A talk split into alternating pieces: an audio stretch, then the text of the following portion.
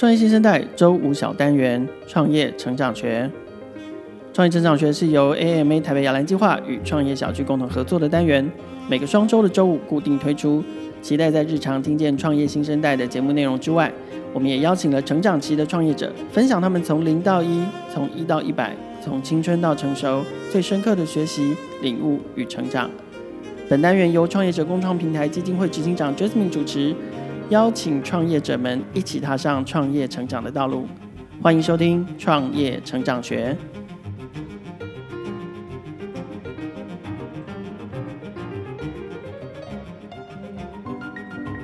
大家好，我是 AMA 的 Jasmine。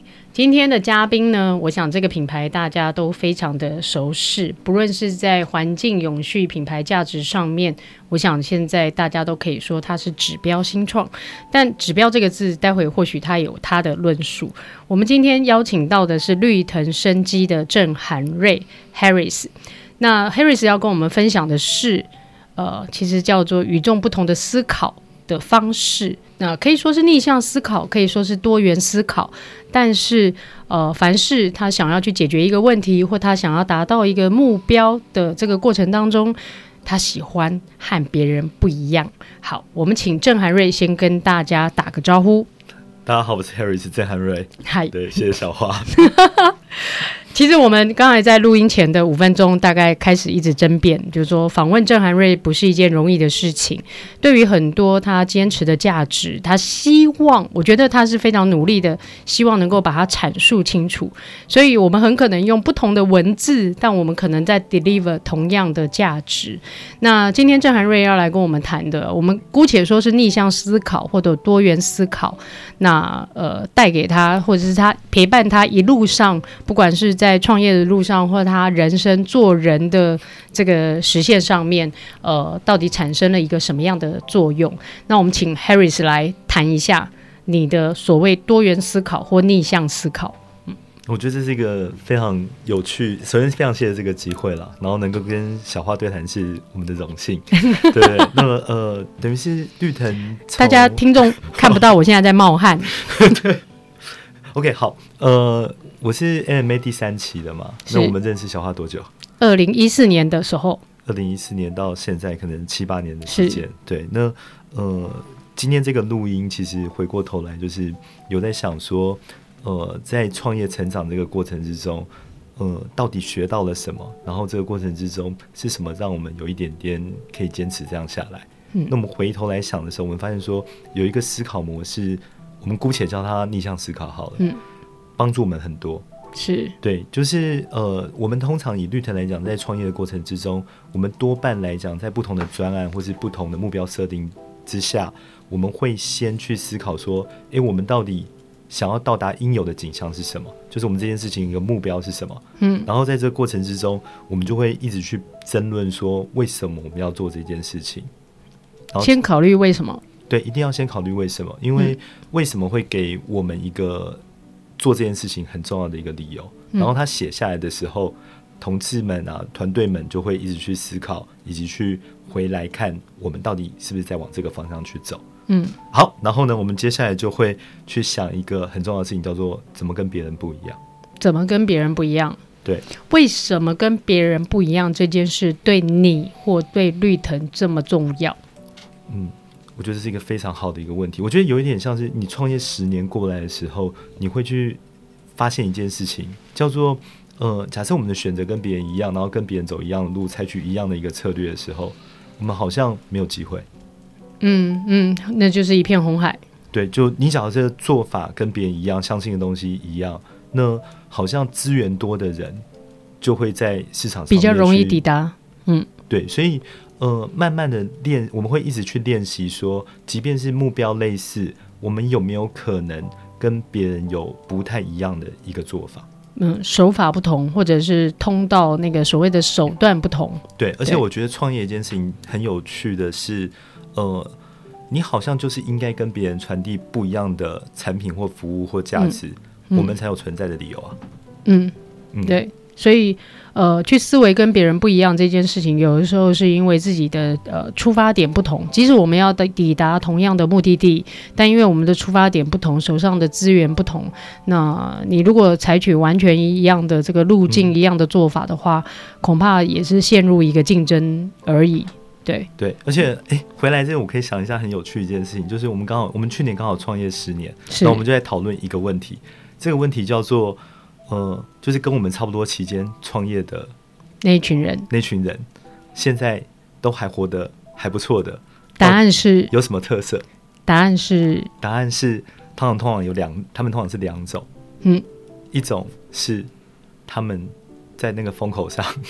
然后那个环境是非常适合这样的一个呃品这样一个品牌或者是这样的一个公司去成长，然后抓对趋势的时候，很多其实都表现的非常好。可是还有另外一群，另外一群通常是他们的信念或价值观很强烈，嗯，然后即便他们的产业或他们的公司不是在最好的一个就就最浪头上的一个一个一个一个产业，可是其实他们多半来讲，在 downturn 的时候比较容易。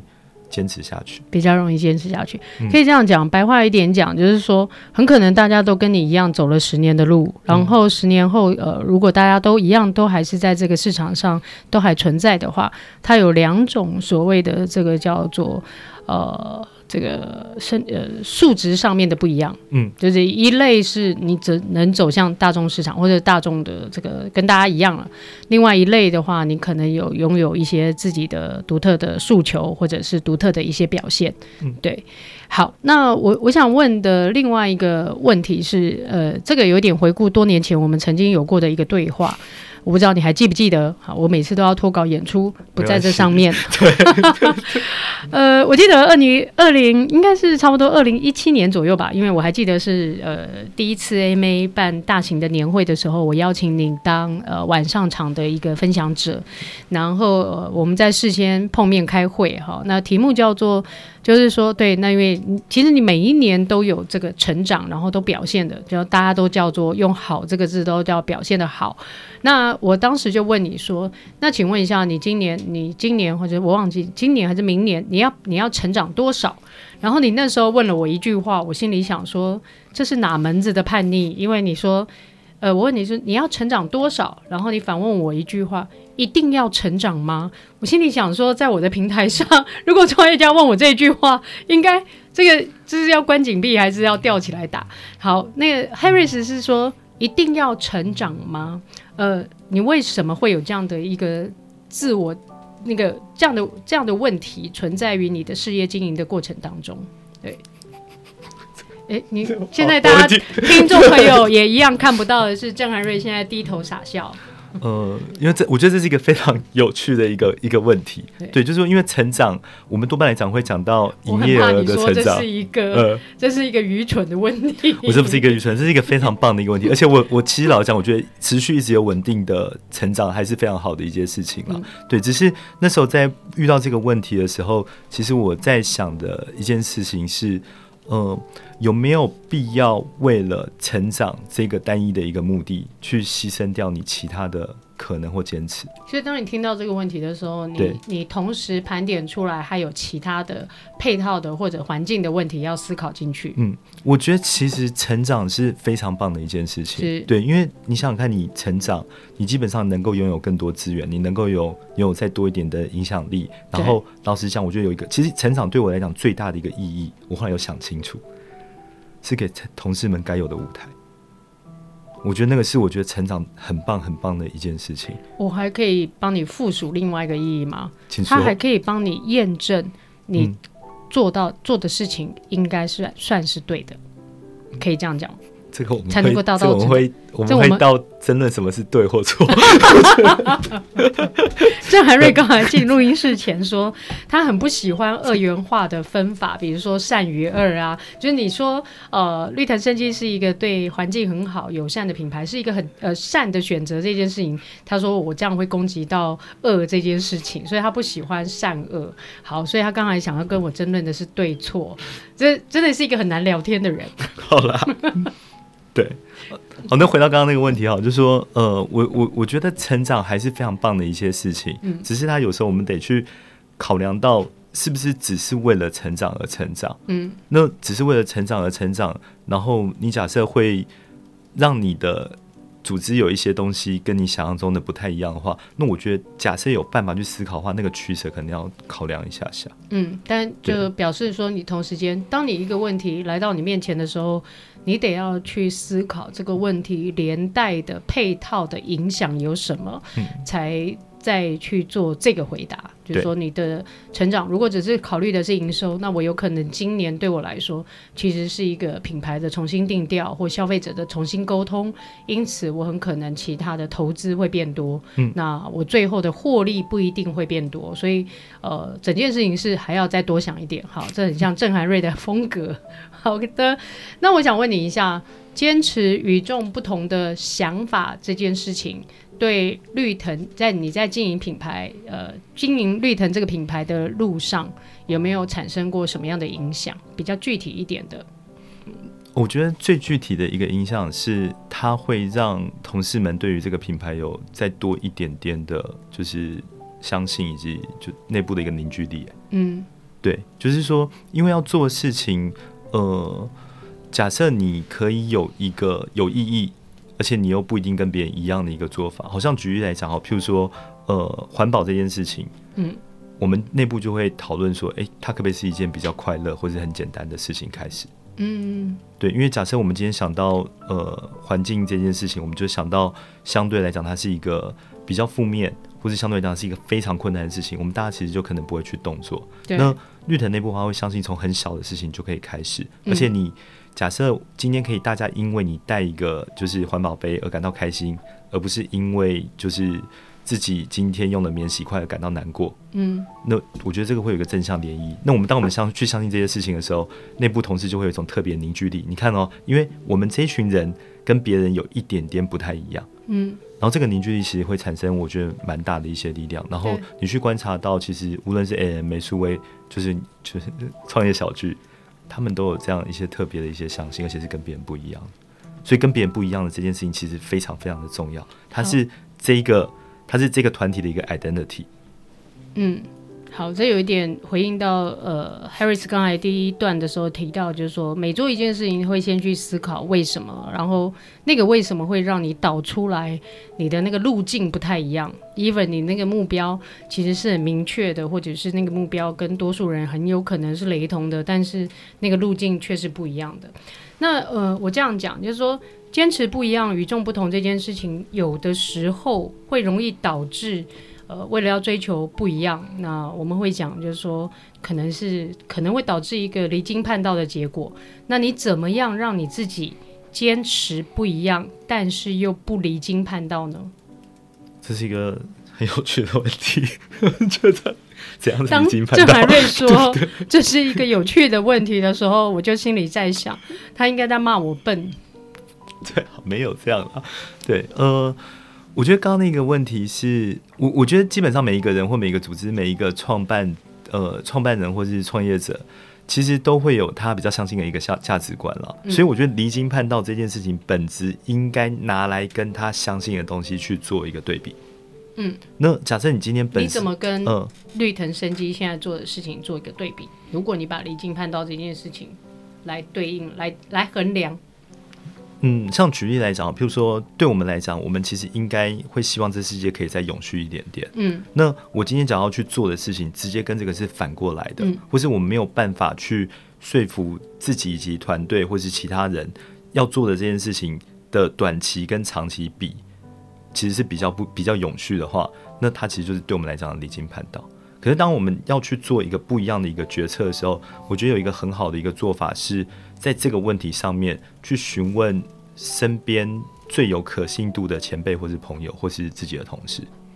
嗯，如果你正在做的一件事情，其实产业并没有人做过，也就是或许没有前辈，或许没有一个先驱者，嗯的时候，那你怎么做这个确认？对。这个圈，你是说去找人还是去？对，你刚才提到，就是说，当你做一件事情，然后你到底会不会真的做到离经叛道？然后你说有可能去问一些前辈或者一些长辈。但我要说的是，如果今天你做的这个领域，它其实过去没有人做过，它是全新的，嗯、你是那个，你才是那个领航者，那前面没有人可以参考，那你怎么办呢？我觉得，我觉得应该这个这部分我有一个信仰，是什么样的信仰？这世界应该大部分的想法或思考都有人会去思考或做过，只是他可能在不同的领域，所以你应该可以。可是你有没有认识到那样的人？对，可是就是举例来讲，譬如说在 A 领域的时候有做过类似事情的人，其实他可能可以被借进到 B 领域。对对，像举例来讲，好像那这个可能关乎自己是不是非常呃。Open mind 的去看到别人的做法或想法，他的这个逻辑、他的思维，可以成为你的一个引发、启发。嗯，对，他不一定是叫做直接回答你的答案，对，而是他想事情的方法，很可能给你了一个呃 inspiration 这种概念。对，就像你刚提到，好像成功不可以复制。哎，智慧可以传承。好，那我们下半段再来进行第十期 AMA 台北摇篮计划的招生广告。好的，我们休息一下，然后待会再回到现场。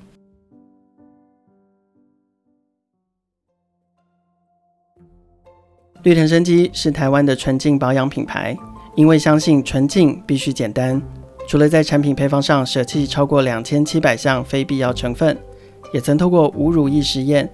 鼓励人们以油水两步骤，让肌肤保养回归最短路径，被国际媒体誉为系统性的配方改革。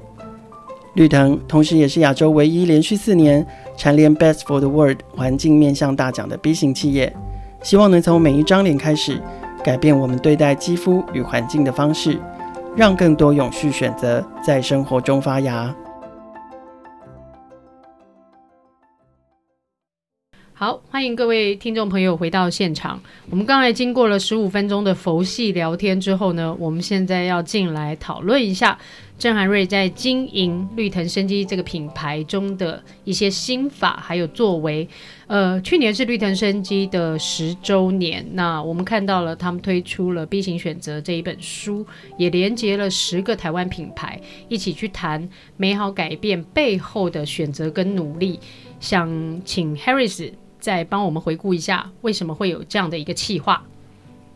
呃，应该是说我们到就是品牌十周年的时候，我们就回头来想，就是说，呃，这十年到底我们身边有什么样的一个改变？嗯，那我们其实就发现一件很酷的一件事情，就是台湾在过去十年有很多微小的美好改变。嗯，像举例来讲，好像都跟 AMA 有关系。就是像像譬如说，呃，像在十年前没有社会企业。是，然后其实，在十年后，好像已经很多人都听过社会企业这个名字。我们也知道，呃，很很多，特别是新创的品牌，比较容易入选 B 型企业的这样一个标准。嗯，对。然后像举例来讲，譬如说，呃，像 Papa Asia 好了，嗯，其实现在全亚洲最大的首创展在台湾。是。是对，然后还有说，呃，以群众募资来讲，其实台湾现在是全世界几乎排名最前面的国家。是，对，就是刚刚提到的 Papa Asia 也是郑涵瑞的同期的同学，三期的严伟志。是，是好，对，然后呃，所以我们就那时候就想要一件事情是，你知不知道你身边其实有这些很棒的一个美好？所以我们就找了台湾十个品牌，好像十个里面有九个是 AMA 的。哦，感谢您。那那个唯一一家不是的是是 TFT 为台湾而教。哦，好的，那我接下来来邀请安婷进入 AMA，欸，可以吗？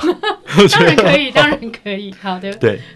呃，所以在那个过程中，其实我觉得有一个反思一件事情是，其实我觉得在台湾创业真的算是还蛮幸运的一件事情。对，对，就是说有几个方面，一个方面是，呃，我在二零一二到一四年的时候在 MIT 就麻省理工念书，嗯，我那时候非常讶异，就是说当地创业的资源，然后包含所谓的产官学这样的生态系，怎么那么的完整？对对。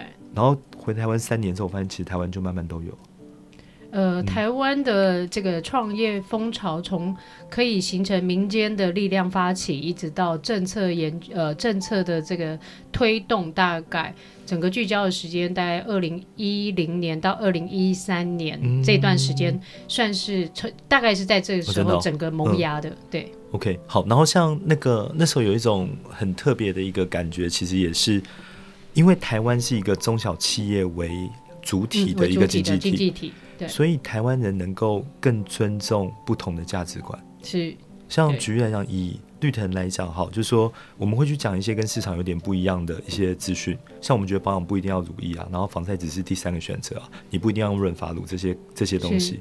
就我们在台湾可以就是有找到认同我们的，然后可以跟我们一起聊聊这些话题的消费者。我们有时候在想说，假如在别的市场，我们也能够被这样好好的对待吗？我们不确定，很难很难。嗯、这时候我还是要再稍微炫耀一下绿藤的小小骄傲。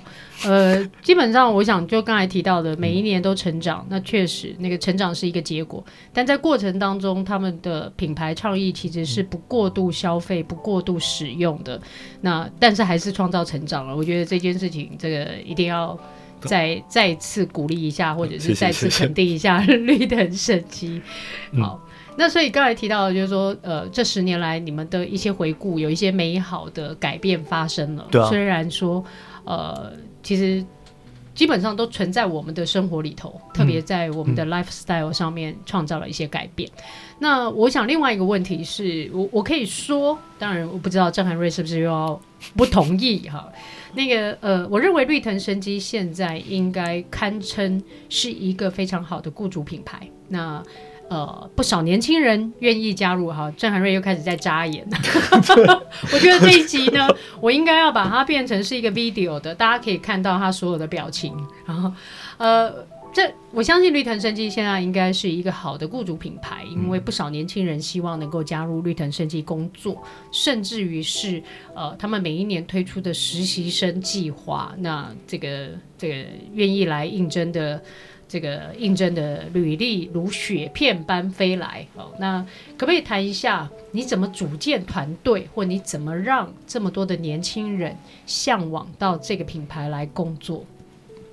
哦，谢谢。就是小花的称赞，对，呃，我觉得，我觉得绿藤现在，我我先讲一下刚刚小花提到的实习生计划好了，嗯、因为其实、嗯、那算是绿藤一个蛮当初蛮特别的一个尝试，然后我们现在也很开心说，像譬如说一年可能有五个缺的话，嗯、可能有超过一千份履历会来申请这样的，一这样的年如果有五个缺，会超过一千份的履历来申请，这个要用回音，然后重播三次。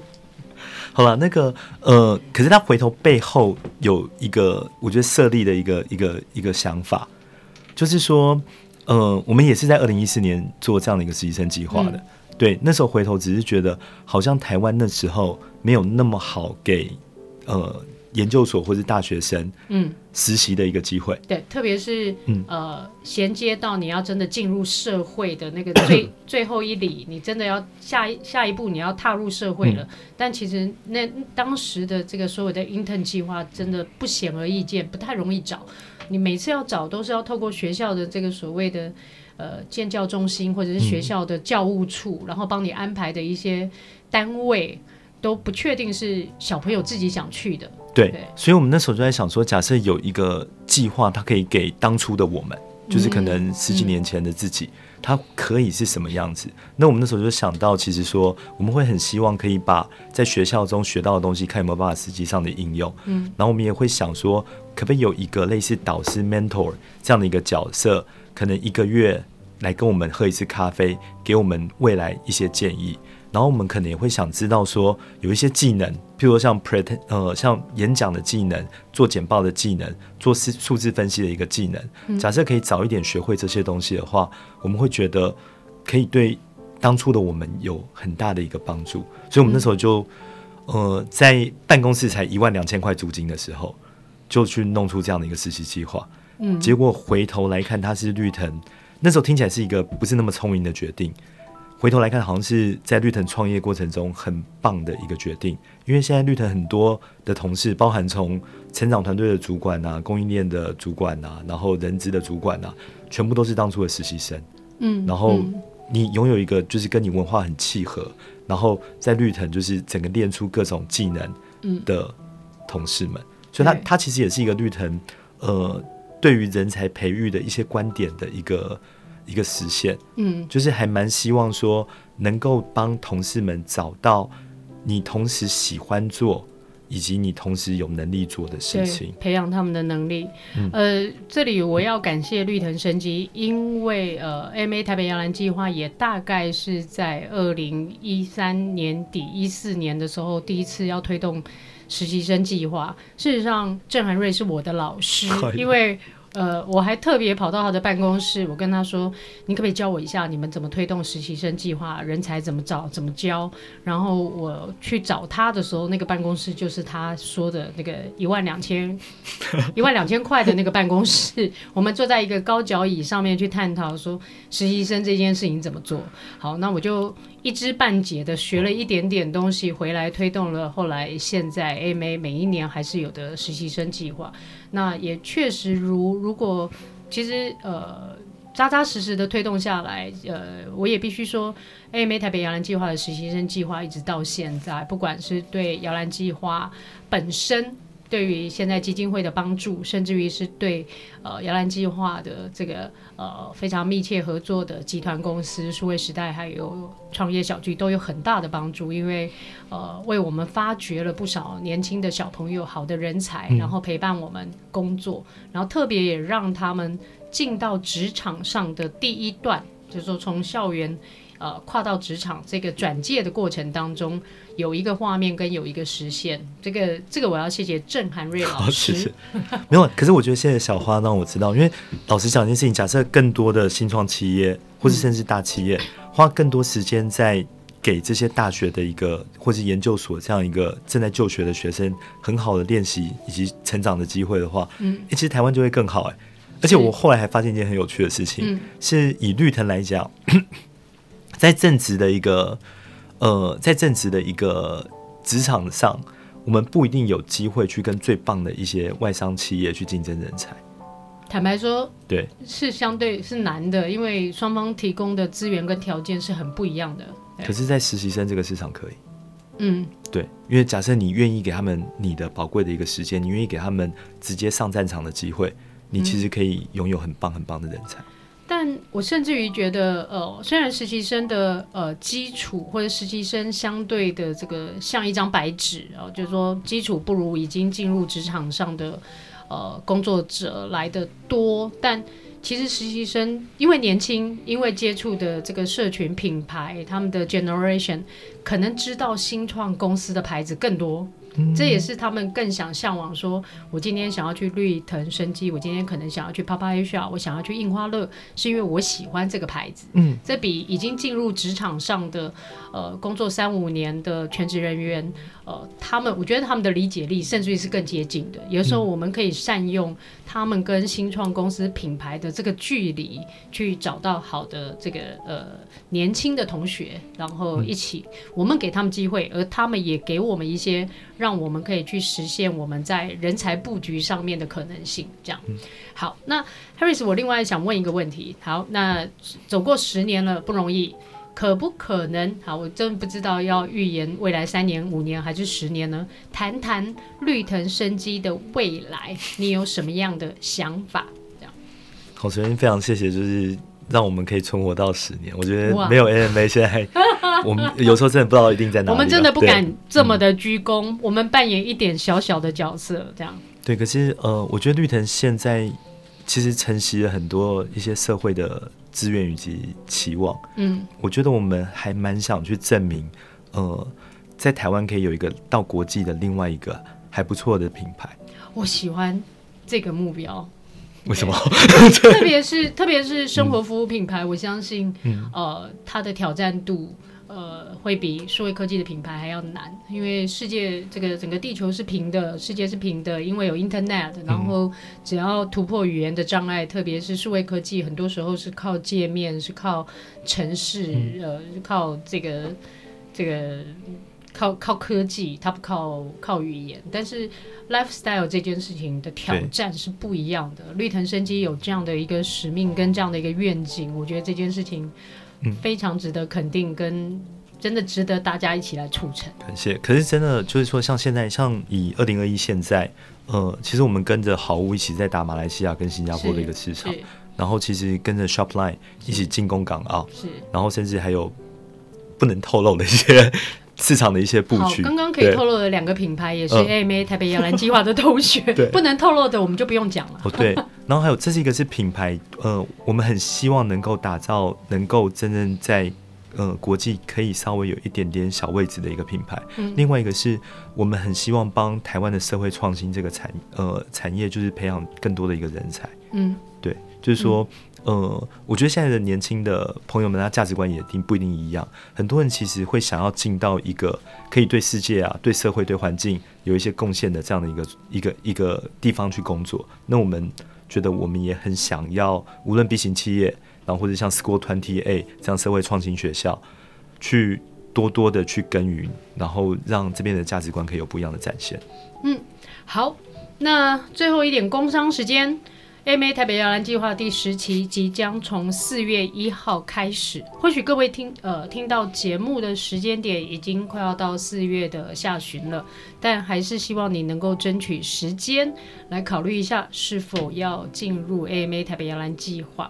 那我们请三期学长郑涵瑞给一点推荐的原因。我推荐原因哦，哦我应该这样讲好，就是说，呃，绿藤从加入 AMA 到现在。成长了快十倍，哇哦！对，然后呃，那个过程其实老实讲啊，就是说没有 AMA 的话，绿藤应该就是没有办法做到现在的一些小小的成绩，这是真的。对，因为呃，在这个过程中，你第一个你会有很多可以一起作战的伙伴，就是像刚刚提到的，从呃女人迷啊、Papa Asia 啊、贝壳放大啊、WeMo 啊，其实都是 AMA 的，就是呃同学或学长学弟。学姐学妹，对，然后都是大家其实在这个地方的时候，大家会有有一些共同的一些价值观，然后蛮希望为台湾做一点点事情。那聚集这些人在有能力、有一点点资源跟有一点点想合作这样的意愿在一起的时候，它会产生一些力量。然后再一件事情是导师，嗯，就是其实当初没有因为 AMA 然后认识丁玲娟老师的话，我觉得绿藤不会真正懂得品牌的一些可能性。是对，所以你看到十年之后，我们其实很想要去经营一个品牌，可是其实真正会多了解品牌怎么去运作，其实是二零一五年的时候，呃，丁丽娟老师来帮我们上了一堂课。嗯、这些其实都是因为 AMA 慢慢的去连起来，然后甚至像 Charles 校长，他在很多绿藤的一个关键时间点都给了非常多我觉得关键的一个建议。对，嗯、那 AMA 还，我是最后再讲一个，我觉得 AMA 的导师。跟呃，就是这边很多前辈们有一个非常好的一些事情是，呃，他们会让你感受到对你有所期望，嗯，可是他们也会很客观的点醒你，嗯，对，像举例来讲，譬如说朱平老师哈，每次见到他，他都会给我一个拥抱，然后说就是呃，Harris，你做的真是不错。即便我觉得他不一定知道我在干嘛，对，可是对，然后有时候像碰到有像呃 Ryan 啊，他们就会直接说，你这个东西要注意一下，不要忘记，就是呃谨慎一点点。好的，我忍不住看到朱平老师跟 Harris 拥抱的当下，我就想到绿藤生机跟 Aveda 的对决。好的，什么东西啊？好，谢谢郑恒瑞的推荐。那我先说一件事情，其实呃。M A 二零一二年在台北推动的时候，我相信没有人知道这个品牌。那我们靠的是。导师们不管叫知名度或成就，或他们愿意投入，吸引了一群年轻人愿意来这边学习。大概 AMA 进行到第三年到第五年之后，我相信是投入的创业家，这些品牌，包含像郑海瑞他刚才提到的女人迷或贝壳放大，他们的加入擦亮了这个品牌。事实上，这是一个互蒙其利的过程。我们不敢居功的说，呃，郑海瑞刚才提到的绿藤生机十倍的营业额的成。成长一定是只因为 AM，因为他们都是优秀的新创，他们能够知道怎么呃自己为自己怎么样布建资源，也知道要付出什么样的努力才能够达成他们想要去的那个目标。